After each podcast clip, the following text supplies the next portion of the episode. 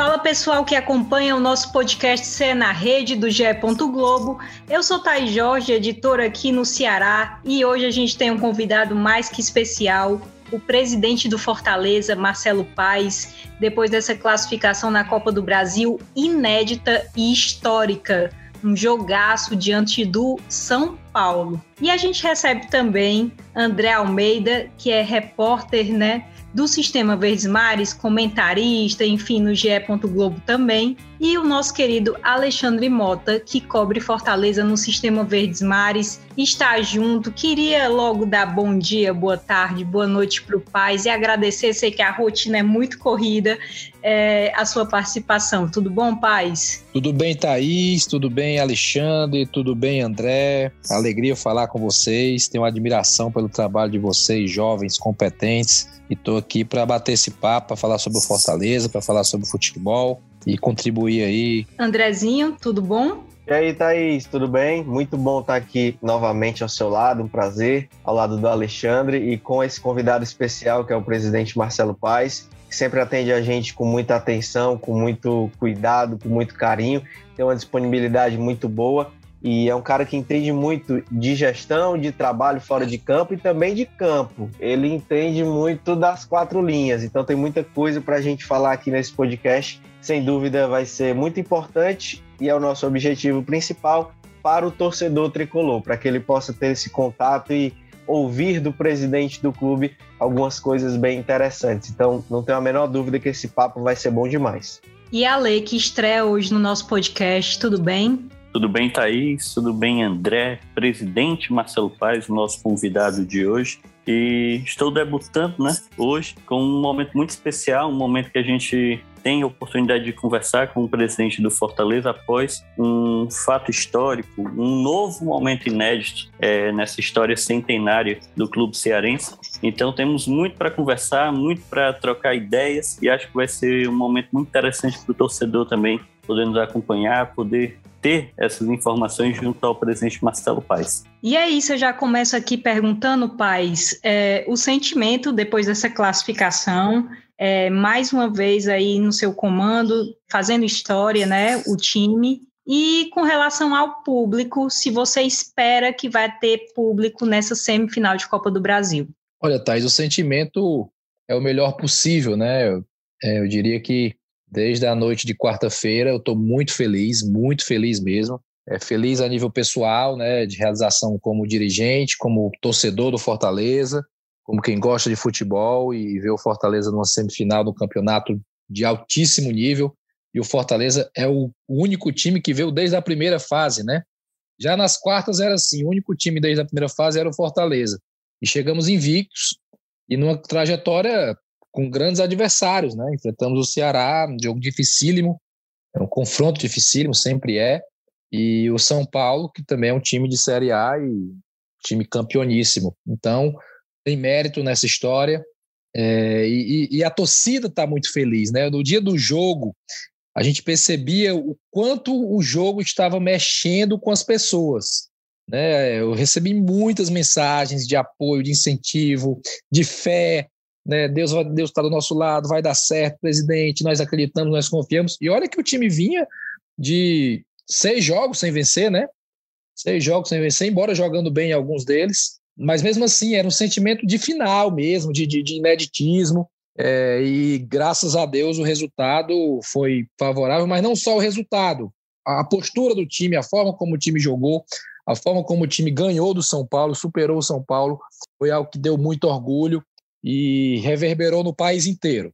Né? Eu, eu, logo depois, é, na quinta, eu viajei para São Paulo para um evento e tive contato com várias pessoas e todo mundo assistiu né, o jogo, impressionante. A audiência na, na TV Verdes Mares foi absurda. Eu vi hoje a, a, o quadro né, com, com, o número de audiência. Então, é muito bom viver tudo isso. E, e, e esse jogo, essa classificação, ela reflete uma longa jornada de trabalho, de aprendizado, de vitórias, de momentos difíceis para chegar numa situação como essa. E quanto ao retorno do público, eu espero que sim, eu espero que no próximo duelo da Copa do Brasil contra o Atlético Mineiro já possa ter público. Em Belo Horizonte já pode, né? Em Belo Horizonte já pode. Então, se a gente conseguir de alguma forma liberar também Fortaleza. Então seriam confrontos com o público, então eu espero que isso possa acontecer, ou quem sabe até antes do Campeonato Brasileiro também, já tem um entendimento, eu, eu, eu vou me aprofundar um pouco nesse tema, porque eu acho que ele é importante. É, primeiro, eu acredito em vacina, e, e, me foi provado aí por todo mundo, né, pelas autoridades de saúde, pelos governantes, no nosso estado bastante, vacina, vacina, vacina, eu acredito em vacina. Então, como, como nós temos mais de um milhão de pessoas em Fortaleza com o ciclo vacinal completo, por que não essas pessoas não podem estar juntas dentro de um ambiente aberto, que é o futebol, é, com o distanciamento, com máscara e só com vacina? Eu, nem, eu, eu defendo que o protocolo não inclua o teste de PCR, mas sim a vacinação, o ciclo vacinal completo. Então, acho que tem todas as condições para voltar e espero que isso aconteça. Certo. Eu queria só aproveitar o gancho desse assunto, Marcelo, é, para perguntar como é que estão as conversas com o governo do estado, né? O protocolo para retomada aqui no estado do Ceará, ele já foi finalizado, foi repassado às autoridades. E como é que está esse, esse diálogo com as autoridades sanitárias, incluindo o governo do estado, obviamente, para que é, possa ter alguma resposta nesse sentido? Nós conversamos com o governo do estado, quando digo nós, não só o Fortaleza, Fortaleza, Ceará e Federação, né, com o um protocolo montado, com a ideia de retorno, fomos recebidos e eles fazem uma avaliação num comitê, né? O comitê é que é soberano e a gente respeita. Eu acho que está sendo bem conduzido. Os números do nosso estado caíram muito, né? Graças a Deus, né? Graças a Deus, mais gente vacinada, bem menos óbitos, menos internações, menos casos menos UTI. Então, é um cenário que acho que favorece aí para que se possa voltar. Então, está na, tá nas mãos do, das autoridades para que eles avaliem, para que eles vejam a melhor forma, o melhor momento de poder voltar ao público nos estádios. Tem alguma previsão de retorno deles, alguma coisa nesse sentido? Eu vou, eu vou deixar no tempo deles. Não, não, não vou colocar data, não vou, vou deixar sim, no sim. tempo deles para respeitar aí o trabalho que está sendo feito. Perfeito, tranquilo. Agora, voltando para o tema que a Thaís falou, sobre ainda repercutindo a questão da classificação na Copa do Brasil, Marcelo, é, dentro das quatro linhas foi inquestionável. Você falou sobre a atuação, a forma que o Fortaleza se comportou contra o São Paulo. Fortaleza jogou mais bola do que o São Paulo, isso é um fato. E vale destacar também que o resultado do jogo e do confronto, né, a classificação e a campanha como um todo, é reflexo muito do que acontece fora de campo. Hoje, é, enquanto o São Paulo, até a gente fez esse paralelo, enquanto o São Paulo vê a saída do seu principal jogador por conta de uma questão de salários atrasados, está com problemas econômicos, caso do Daniel Alves, o Fortaleza está no, no outro lado da moeda, num trabalho de sustentabilidade, com uma gestão bem responsável, honrando compromissos, mesmo com as dificuldades impostas pela pandemia, mas pagando salários em dia, premiações, endividamento baixo, enfim, tudo isso que é uma marca do seu trabalho, da sua gestão. E a gente pode ver o reflexo disso não só na Copa do Brasil, mas também no Campeonato Brasileiro. Até eu vi que você fez é, em um outro momento a colocação de que Atlético Mineiro e Palmeiras possuem investidores fortes por trás. Mesmo caso do Bragantino. O Flamengo é o clube de maior torcida do Brasil. E todos têm um, um argumento a mais, digamos assim, para estarem brigando lá em cima. E o Fortaleza tem a torcida e o trabalho, né, que é feito no clube. Então, assim, é, queria que você falasse sobre esse reflexo do que acontece em campo, sendo o trabalho fora dele também, porque não é de hoje, é um trabalho de muito tempo que vem sendo construído passo a passo e de como se chegou nesse patamar atual agora. Está colhendo frutos pelo que tem sido feito, não é isso? É, a sua própria pergunta, ela, ela, ela já é bem elucidativa sobre esse contexto né, de é uma pergunta de quem conhece a realidade, de quem acompanha. É, mas eu acredito muito, muito que. Primeiro, eu acho que gestão cabe em todo canto, né? Em todo canto. No futebol, na, na, na política, na imprensa, na educação, na área social, em ONG, na igreja. Gestão funciona em qualquer lugar. Né? E quando a gestão ela é bem feita, ela costuma trazer bons resultados. E é o que a gente vem buscando fazer no Fortaleza né, já há algum tempo, é, com a força do torcedor, porque o Fortaleza é um clube de, é um clube de massa, né? Tem milhões de torcedores apaixonados que consomem, que apoiam, que chegam junto, estão mais distantes na pandemia, É, a gente está conseguindo fazer esse trabalho sem público no estádio, com 13.500 sócios. É, quer dizer, aquela força que nós sempre tivemos das arquibancadas cheias está impedido de ter, né, em função do contexto, e o número de sócios também caiu. Mas, com tudo isso, a gente tem feito gestão, a gente tem primado por equilíbrio financeiro, por não fazer loucura, por não cometer irresponsabilidade, né? E, a, e a irresponsabilidade às vezes está numa contratação, numa só você desorganiza a situação quando você traz um jogador ganhando mais do que todo mundo, com um contrato muito longo, e aí às vezes acontece de insatisfação no elenco, não paga o salário, causa uma rescisão, causa um problema. Então, a gente que está ali tomando decisão, a gente toda hora tem que se policiar e tem que agir com a razão, né? Vocês conhecem o Fortaleza de perto, né? E, e nós tivemos momentos difíceis, momentos de pressão, momentos de cobrança.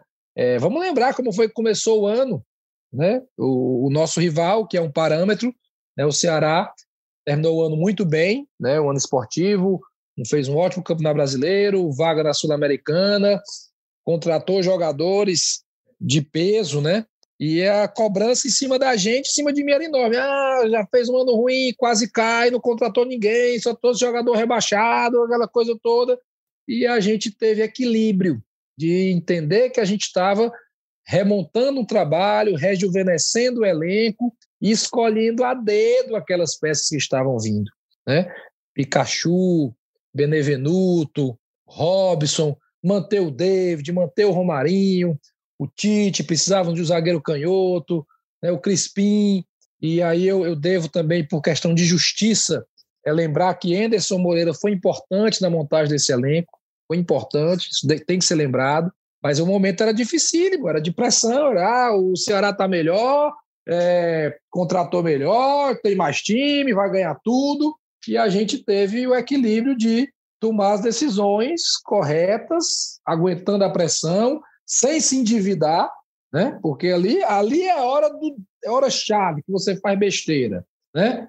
Rapaz, como é que eu vou fazer? Eu vou trazer o jogador caro aqui e depois paga. Aí esse depois paga é que vai cair nas costas do clube ou nas costas de, de, de um outro dirigente mais na frente, dois, três anos depois, ninguém sabe quando. E nós não fizemos isso. Nós agimos com, com qualidade, com precisão, montamos um elenco competitivo e o resultado está vindo aí.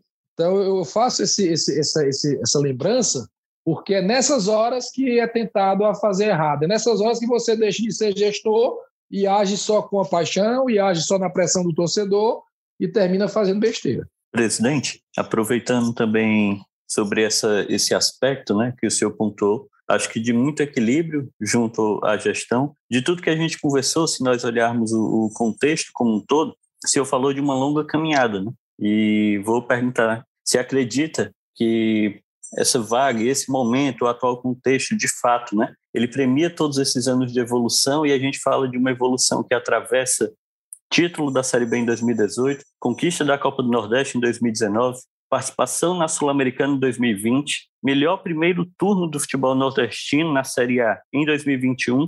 Então, ano após ano, o Fortaleza fez algo inédito. Ano após ano, junto à sua gestão, o Fortaleza quebrou né, uma linha, rompeu um tabu, estabeleceu uma nova marca. E aí se consolida, consegue, é, hoje está no G4 do Campeonato Brasileiro, pontuar é, um crescimento, uma ascensão, uma evolução de tudo isso que a gente está pontuando aqui e consegue um, um, um, aspecto muito importante, né? o aspecto financeiro. Acredito que, que isso também deve ser ressaltado. O senhor pontuou a importância né, de não agir com essa empolgação, com esse clamor. Então, eu queria te perguntar também sobre a importância desse valor, né, esse, essa premiação da Copa do Brasil, que chega em um momento em que o Fortaleza consegue mais do que havia planejado inicialmente. Né? Dentro do planejamento estratégico, acredito que era chegar nas oitavas de final. E hoje o Fortaleza é sim um aspirante à decisão da Copa do Brasil. Tem pela frente um grande confronto contra o Atlético Mineiro,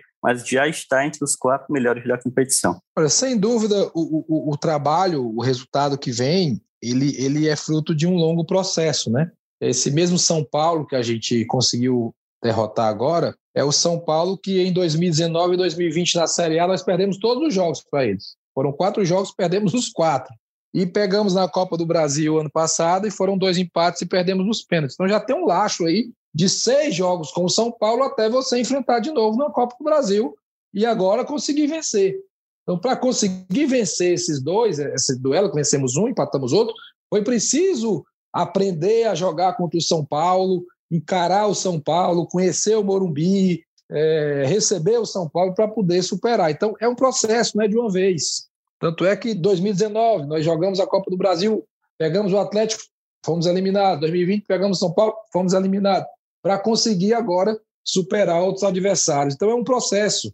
Não é de uma vez, não é toque de mágica, não é sorte, não é acaso, não é uma pessoa só, é um trabalho coletivo. Então, sem dúvida, faz parte de uma construção que vem de algum tempo. E do ponto de vista financeiro, vocês que são muito bem informados sabem que, que na previsão orçamentária do Fortaleza para 2021, em função da pandemia, a gente projetava um déficit de 14 milhões de reais.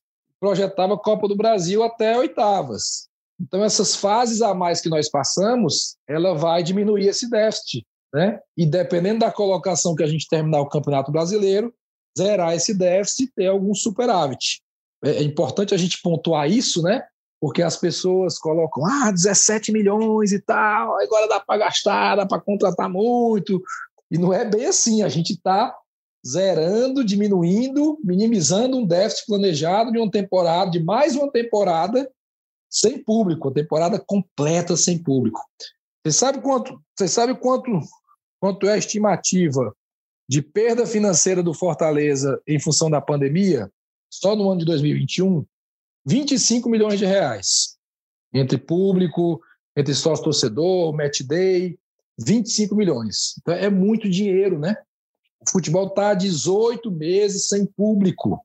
18 meses sem o seu principal chamariz, sem, sem, sem a energia maior e uma questão financeira importante também.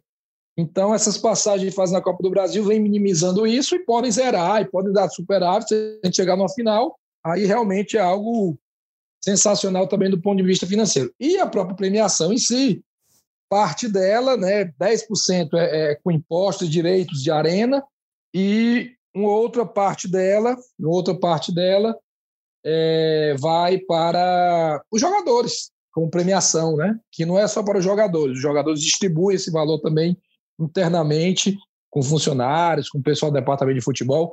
Então não entrou 17 milhões na conta do Fortaleza para fazer o que quiser. Tem algumas situações aí que diminui isso, mas é um dinheiro realmente muito importante.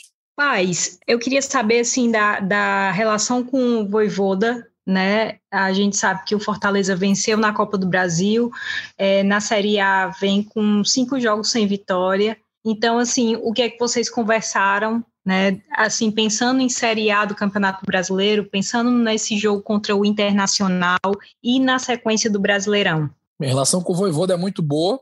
Eu diria que ela está cada vez melhor, porque é muito fácil a gente se relacionar quando está só ganhando, né? Quando está só ganhando é maravilha, parabéns, é isso aí, tapinha nas costas, todo mundo rindo. Mas na hora da dificuldade que nós passamos, alguns jogos agora sem ganhar, é que a gente se conhece mais, né? Vê a postura ele vê a postura da, do, dos dirigentes e a gente também vê como a comissão técnica se porta e, e, eu posso dizer que com muito equilíbrio, muito respeito e de mãos dadas nesse momento mais difícil, nesse momento de oscilação, de dúvida, né? Ah, o Fortaleza acabou o gás, ah, o Fortaleza já sabe como o Fortaleza joga, né? E entre outras situações. E é verdade, assim, a questão de, de que sabe como o Fortaleza joga. Tem que variar mesmo, porque como a gente fez uma campanha muito boa, os times estudaram a gente bastante. E aí vem né, uma dificuldade maior.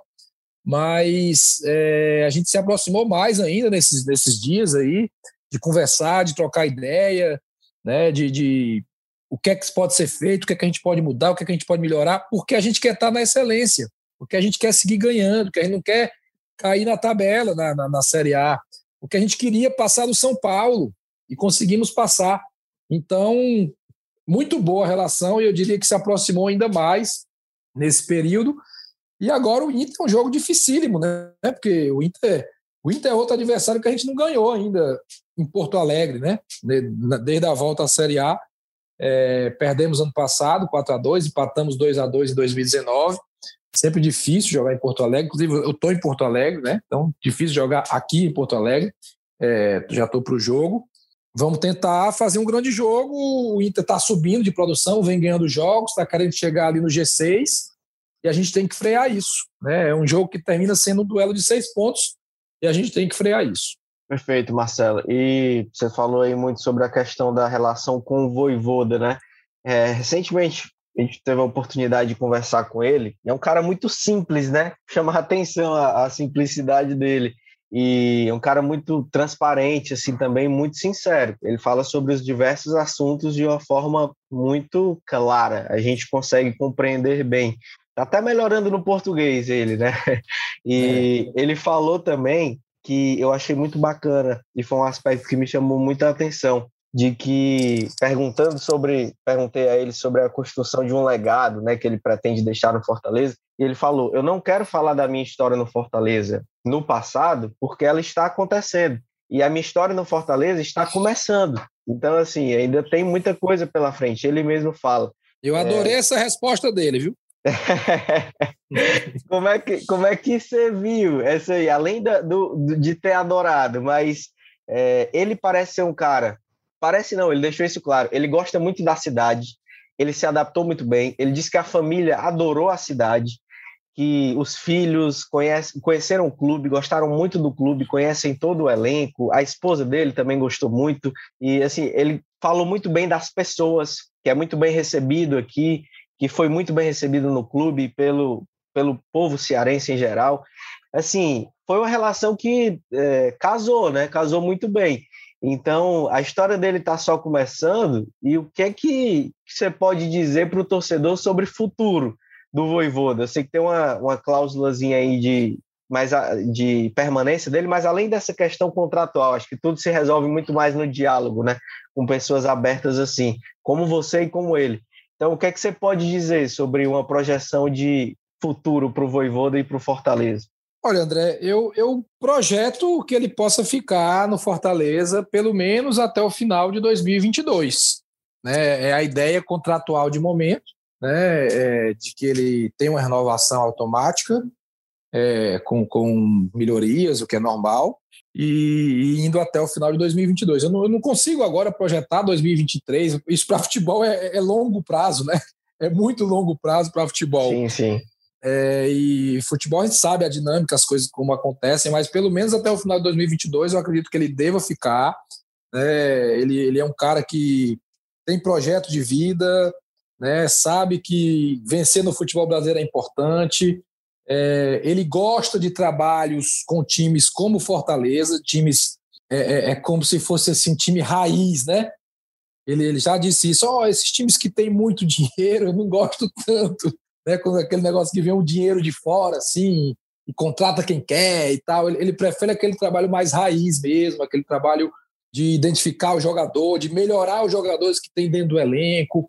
Né? Ele, ele, ele quer também jogadores da base no Fortaleza no profissional, por isso que ele gosta do Torres, que é um garoto que veio da base, né? deu várias oportunidades. O Torres já fez três gols na Série A. É, outros jogadores que ele tem observado do Sub-23, né, o Vinícius, zagueiro, que até vai passar por uma cirurgia agora, é o Natan, lateral esquerdo, o Abraão, zagueiro, né, ele, ele tem visto ali alguns jogadores interessantes, o Hércules, volante, ele, ele, ele pensa na frente, ele pensa no clube, e, e isso é muito bom quando você está trabalhando, né, porque tem uma previsibilidade, né, eu já falei para ele, olha, a Copa do Nordeste é super legal, competição interessante, ele perguntou, o que é mais importante, a Copa do Nordeste ou o Cearense? Então, a gente vai mostrando para ele, né, como é que é o, a realidade que ele ainda não conheceu, né, para que ele possa vislumbrar também, né, o, o ano de 2022 e dependendo também da competição que a gente for disputar, né, porque a gente está brigando aí para ir para uma competição sul-americana. Então é uma projeção que eu faço otimista, é, mas não posso chegar aqui para você e falar num horizonte maior do que 2022 que é o que está previsto e que é, é, o que eu espero né, que possa ser concretizado. Sim, perfeito. Presidente, eu acho que dentro dessa conjuntura do, do Voivoda, né, no dia a dia a gente sempre escuta muito funcionários do clube, diretores comentando sobre ele tem muito interesse na história né, do Fortaleza, ele querer é, essa imersão que ele buscou desde o início, já adentrando, morando no PC, e eu acho que tudo isso o satisfaz junto ao desempenho esportivo, né? junto à, à perspectiva de se manter competitivo, se manter disputando e conseguindo resultados, né? É, muito satisfatórios junto à carreira dele. Conquistou o primeiro título dele como técnico é, junto ao Fortaleza, né? No campeonato cearense. Então, perguntando sobre essa ótica do, da perspectiva futura, entendendo também que, a, que o, tudo caminha para essa manutenção, como é que você percebe também o, o Fortaleza hoje dentro do Campeonato Brasileiro, Fortaleza hoje no G4, após o primeiro turno inteiro, com o segundo turno pela frente. Então, qual caminho o senhor enxerga para o Fortaleza ao término da competição? Como é que vocês projetam essa competição que é extremamente difícil e entendendo que o Fortaleza faz história, está fazendo história, já fez história junto ao Brasileirão em 2021? Quando a gente trouxe o Voivoda, vocês devem lembrar, e eu, eu, eu já tinha falado isso antes também, mas reforcei, de que o nosso, o nosso objetivo na Série A esse ano é uma vaga na Sul-Americana. Se a gente conseguisse isso, seria muito bom, diferente dos dois últimos anos em que a gente sempre verbalizava, né, de que, olha, se ficar na A, tá ótimo. É, esse ano a gente acha que pode um pouquinho mais. Sempre achou, desde antes de começar o campeonato. E a gente está numa posição muito boa. É, o segundo turno vai ser mais difícil, pode ter certeza disso, porque as equipes estão mais ajustadas ainda, né, mais contratações. Você vê aí o que o Corinthians contratou, o próprio Bahia se reforçou, o Atlético não para de contratar, o Flamengo, né, que praticamente não tinha contratado ninguém esse ano, trouxe aí três grandes jogadores de altíssimo nível, o Grêmio se reforçando. Então é um campeonato que o nível técnico vai estar mais elevado ainda. Fortaleza também se reforçou, né? É importante lembrar disso. O nível técnico vai estar mais elevado e, assim, a gente fez 33 pontos né, no, no primeiro turno. Se a gente repetir isso, a Libertadores dá certa. É muito difícil repetir os 33 pontos, mas vamos trabalhar para isso. A nossa perspectiva é de tentar continuar brigando lá em cima. Fizemos um primeiro turno e nos credencia a tentar continuar brigando lá em cima, mas todo mundo tem que ter consciência de que o segundo turno é ainda mais complicado, né? É ainda mais difícil é, conseguir essa mesma pontuação. Então, essa é a nossa perspectiva, é assim que a gente olha, é assim que internamente a gente vê com jogadores, com comissão técnica, de que a gente vai ter que ralar muito. E o Fortaleza é um dos poucos times que está em mais de uma competição. Isso também tem um peso, também tem uma influência do ponto de vista físico, né, do ponto de vista emocional, de preparação. A maioria dos outros times não está mais em, em só, está, só vai estar no brasileiro. Né? Então são, sei lá, quantos times?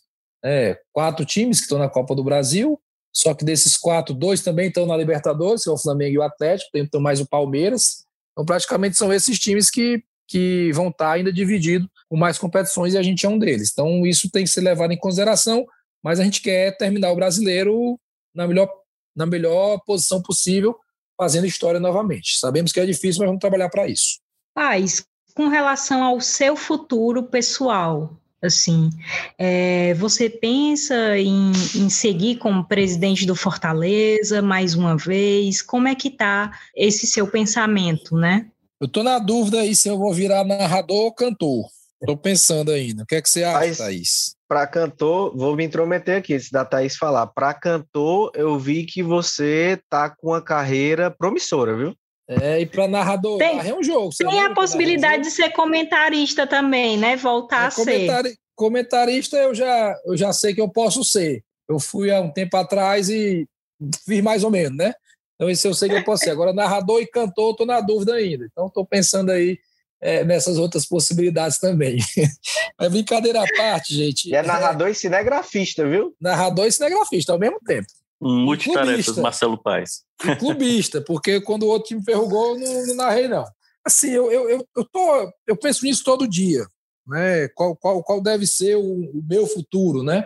Seguir no Fortaleza ou, ou encerrar esse ciclo eu tenho que pensar muito em mim, eu tenho que pensar no clube, né, que eu, que eu amo, que, que eu sei que tem um trabalho que a gente vem fazendo, que uma permanência poderia dar continuidade a uma mesma linha de trabalho. Então é algo que eu, eu, eu não estou decidido ainda, sabe? Assim, eu, eu, eu penso muito nisso, tenho que levar em consideração o fator familiar, a minha vida profissional, porque é um sacrifício muito grande, né? Estar no clube é um sacrifício pessoal muito grande e também e também econômico do ponto de vista pessoal, né? É, tem, muito, tem muita gente que diz assim, presidente, você tem que continuar, você tem que continuar. Esse pessoal bacana assim que apoia o clube, que ajuda, né? Mas cada um deles está na sua empresa, crescendo, evoluindo, né? Aumentando o seu patrimônio. Eu tô lá no clube 24 horas viajando de um lado para o outro, né? Deixando de lado muitas vezes eu eu vou ser pai novamente, né? Todo mundo sabe disso, né? Uma gestação no primeiro, primeiro ano, né? Criança precisa de apoio. Então eu tenho que, que avaliar todos esses fatores. Eu gosto muito do que eu faço, né? eu gosto de ser gestor esportivo, eu me identifico demais com essa função. No momento bom é, é fácil, né? A gente, ah, que legal, todo mundo parabeniza, todo mundo agradece, né? Elogia, mas no momento ruim é pancada. E eu passei praticamente seis meses levando pancada todo dia nas redes sociais, todo dia mesmo, literalmente. Então, eu tenho que avaliar todos esses fatores que eu citei aí para tomar uma decisão e a decisão que eu tomar, se for de permanência, e, e, não é uma permanência assim simplesmente por eu decidir permanência, né? Tem uma eleição no clube, é uma eleição. Mas se eu for concorrer a uma eleição, se ganhar a eleição, são mais três anos. E se eu for e acontecer isso, eu vou para cumprir os três anos. Eu não, eu não vou para sair no meio do caminho por nenhum motivo. Né? Eu não quero, não tenho a menor intenção de, de, de começar e sair. Então, tenho que pesar muito bem esse passo para que seja algo bom para o Fortaleza e bom também para, para o meu momento de vida. Perfeito, Marcelo. Te perguntar sobre uma questão de situação de jogadores importantes. Claro que o Fortaleza tem vários jogadores importantes no elenco, mas é, esses três especificamente que não possuem vínculo direto com o clube, né? E são possibilidades de investimentos aí para retorno tanto esportivo, que eles já dão hoje, como também, quem sabe, financeiro no futuro. Como é que está a situação é, de Ederson, Marcelo Benevenuto e Matheus Jussa? E o clube está tentando alguma viabilização para concretizar esses negócios, para tentar realizar a aquisição desses jogadores? Tem, já está traçando alguma estratégia? São jogadores importantes, são jogadores que é, têm sido titulares, né? O, o Ederson e o Benevenuto são titulares absolutos, o Justa está sempre jogando, né? seja de volante, seja de zagueiro. E a gente tem interesse de que os três permaneçam e sejam do Fortaleza. Isso é um fato. Não é fácil de fazer. Futebol brasileiro, pouquíssimas equipes têm dinheiro para contratar, para gastar, né? Mas de repente, se a gente for abençoado aí com uma passagem para a final da Copa do Brasil, entra um bom dinheiro, então aí já pode viabilizar mais isso. É, dependendo da colocação no final do brasileiro também, ter um dinheiro a mais, pode viabilizar essa situação. Então vamos trabalhar para viabilizar. E é sim possível de que a gente atraia investidores, pessoas que queiram ajudar a realizar é, a aquisição desses jogadores. A gente combinou aqui com o Marcelo Paes e já deu nosso tempo. Queria agradecer muitíssimo a ele. A gente sabe que o Marcelo viajou hoje para Porto Alegre pela manhã e está com a gente. A gente está gravando agora, são 11h33 da manhã, então ele vai almoçar, descansar. Muito obrigada, Marcelo, em meu nome e de toda a equipe. Obrigado, Thaís. Obrigado, André. Obrigado, Alexandre. E mais uma vez eu parabenizo vocês e é de coração, porque acho vocês talentosos, educados, super preparados, e é sempre bom a gente estar tá tratando nesse nível, né? Parabéns, parabéns para vocês, parabéns pelo, pelo trabalho e contem aqui comigo. Muito obrigado. Então, escutamos aí é, a entrevista com Marcelo Paes e vamos mudar agora a nossa chave, falar de Ceará. O Ceará que perdeu para o Grêmio na última rodada, um futebol muito parecido com aquele que apresentou contra o América Mineiro, por isso preocupou né, nessa estreia do Thiago Nunes, mas a gente sabe que está só começando o segundo turno. André Almeida, eu já te pergunto, né, André, o que é que o Ceará precisa mudar para esse jogo contra o Santos? O que é que você acha que incomoda mais nesse futebol do Vozão? Olha, Thaís, o que mais precisa mudar além de aspectos táticos ou de mudança de peças, é a postura do Ceará. Independente de quem entrar em campo e da forma que o time entrar em campo.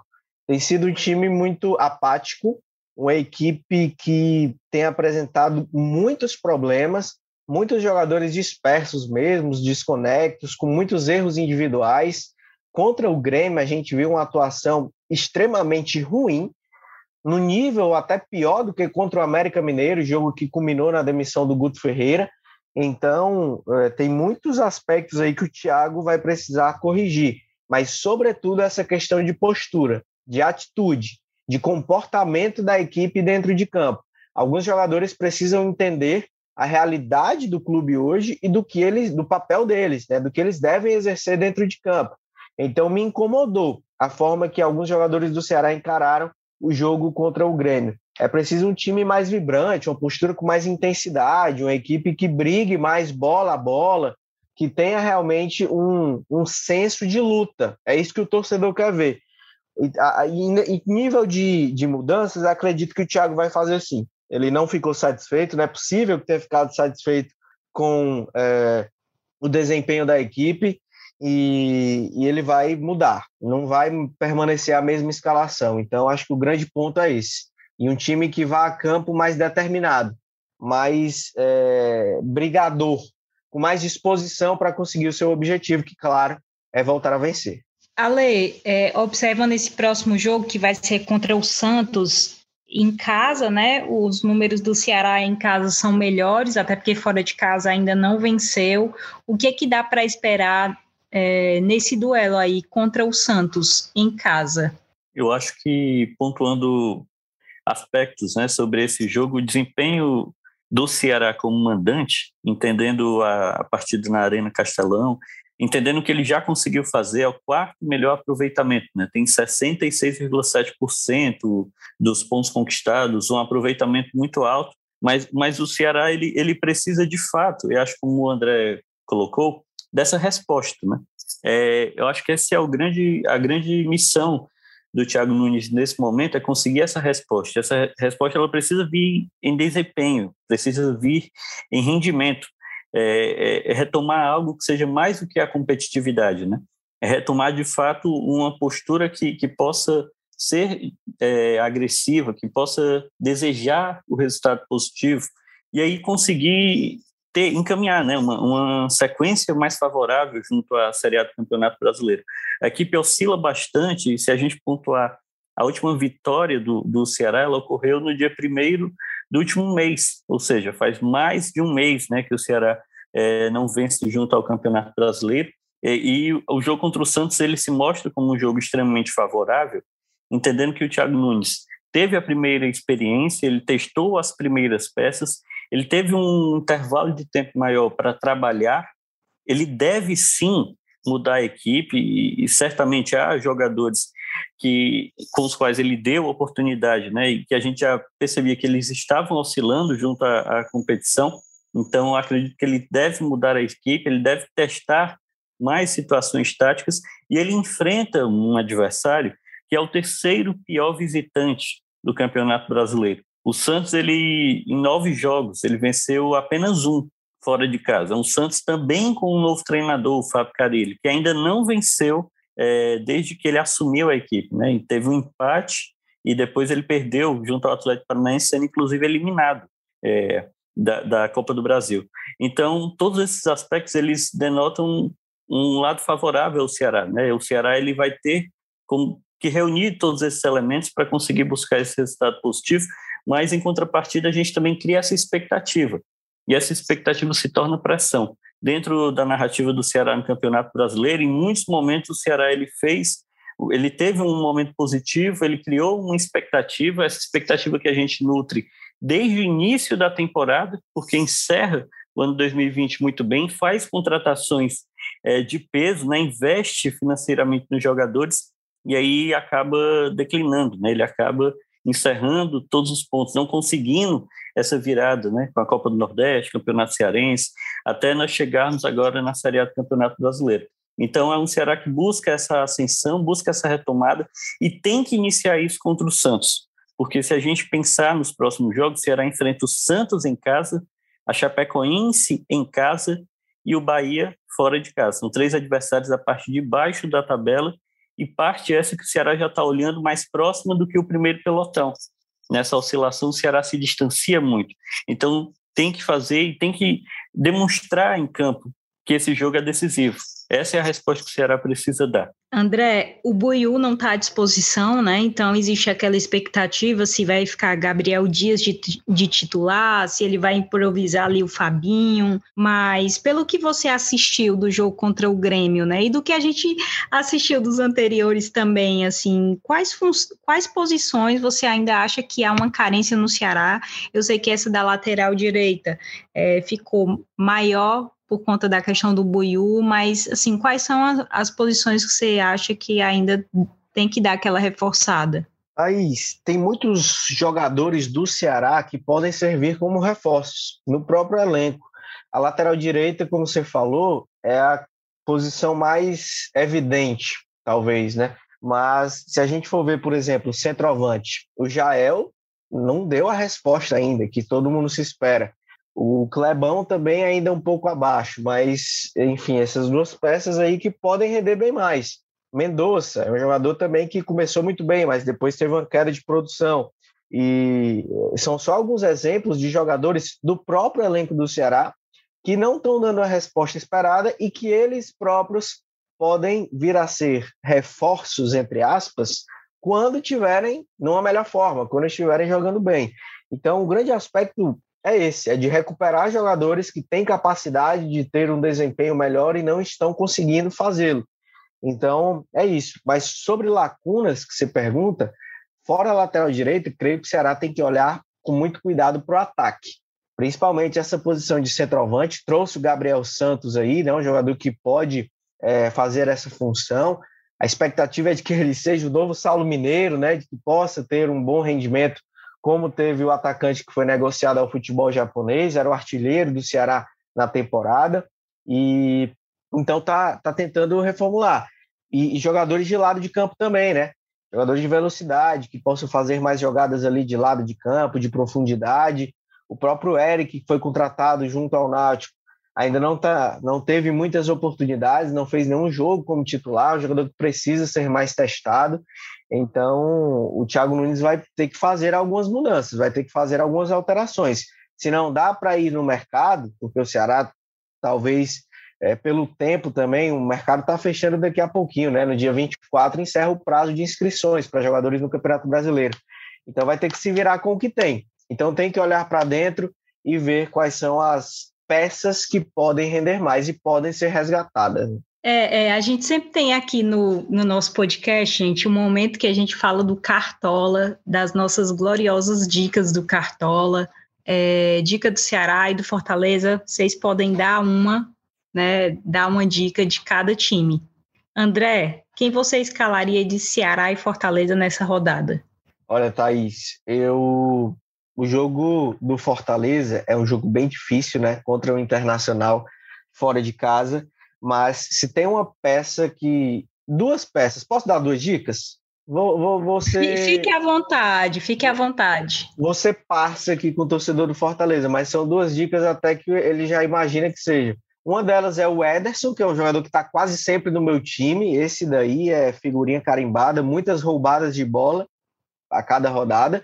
E o outro é o Iago Pikachu, justamente pelo contexto do jogo, porque o Fortaleza vai jogar contra o Internacional fora de casa que deve se expor, vai buscar a vitória e deve dar espaços. E o Pikachu é uma válvula de escape ali pelo lado direito, sempre muito eficiente, sobretudo nos jogos fora de casa.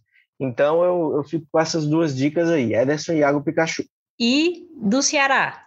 O Ceará vai jogar em casa contra o Santos, que é um time que tem um, um desempenho ruim como visitante, como o próprio Ale já bem trouxe aí pra gente e eu fico com o goleiro, que inclusive é o meu goleiro dessa rodada, o Richard, porque é um ótimo goleiro, está fazendo uma ótima temporada, apesar do momento do Ceará estar tá meio claudicante aí, mas o Ceará defensivamente conseguiu se sobressair muitas vezes por causa do seu goleiro. Então eu fico com o Richard, que acredito que o Ceará pode não tomar gol nessa rodada e o Richard sempre fazendo defesas importantes. Ale, eu vou inicialmente falar sobre o Fortaleza. Vou assinar embaixo as duas colocações do André. Acho que Ederson é unanimidade, né, dentre os volantes do Campeonato Brasileiro, é unanimidade falar que ele faz uma grande temporada. É um jogador que já esteve e está no radar da seleção brasileira hoje e acredito sim que pode fazer uma grande exibição, né, enfrentando o Internacional por conta dos desarmes, por conta do excesso de finalizações que ele costuma tentar durante a partida. Então, acho que é um jogador muito interessante. E no aspecto do Ceará, eu vou manter também é, a busca por um jogador que tenha a faixa de campo similar ao Ederson, que é o Fernando Sobral. O Fernando Sobral, dentre os protagonistas do Ceará, é o, um dos de maior destaque. Tem muita regularidade e é um jogador de muita imposição física, né? Então ele, a depender de como seja a partida, o Fernando Sobral pode entregar pontos, chegando ao sistema ofensivo, como ele fez na assistência para o Vina contra o Flamengo pela Série A do Campeonato Brasileiro, e também defensivamente é um jogador espetacular. Então, os momentos em que o Santos estiver atacando, o Fernando Sobral pode pontuar um desarme, salvada de bola, interceptações, e fico com esses dois jogadores. Dois jogadores que têm características defensivas, se destacam no jogo por conta disso, mas também podem chegar à frente e surpreender, conseguir um gol, uma assistência. E é isso, a gente falou de Fortaleza, de Ceará, lembrando que também tem os jogos de Série C do Campeonato Brasileiro, Série D de Campeonato Brasileiro, o GE acompanha tudo em tempo real, então vocês podem ficar ligados. E tudo vocês conferem né, no Globo Esporte da TV, com Marcos Montenegro, e também no ge.globo.ce. Gostaria de agradecer aqui a André, ao Alexandre, pessoas maravilhosas aí que estão acompanhando. Muito obrigada, André. Valeu demais, Thaís. É bom demais sempre estar aqui. Foi um papo muito bom esse de hoje e tamo junto sempre. Beijão para você e para todo mundo que está nos ouvindo. Muito obrigada também, Ale. Muito obrigado, foi um bate-papo muito bacana, oportunidade de conversar com o presidente do Fortaleza, oportunidade de comentar sobre esse jogo importante do Ceará e vou ficar aguardando mais convites, viu, Thaís? Dentro dessa estreia, vamos oh. tentar manter a titularidade, né? manter sequência, ganhar ritmo para poder ter mais oportunidades. Abraço, brincadeiras à parte, desejo um abraço para todo mundo. Com certeza, Ale. E também agradecer a Raíra Rondon, que está na edição desse podcast. Brigadão, Raíra, pela paciência e pelo seu trabalho massa. É, esse podcast tem coordenação de Rafael Barros e a gerência de André Amaral. Muito obrigada e até a próxima.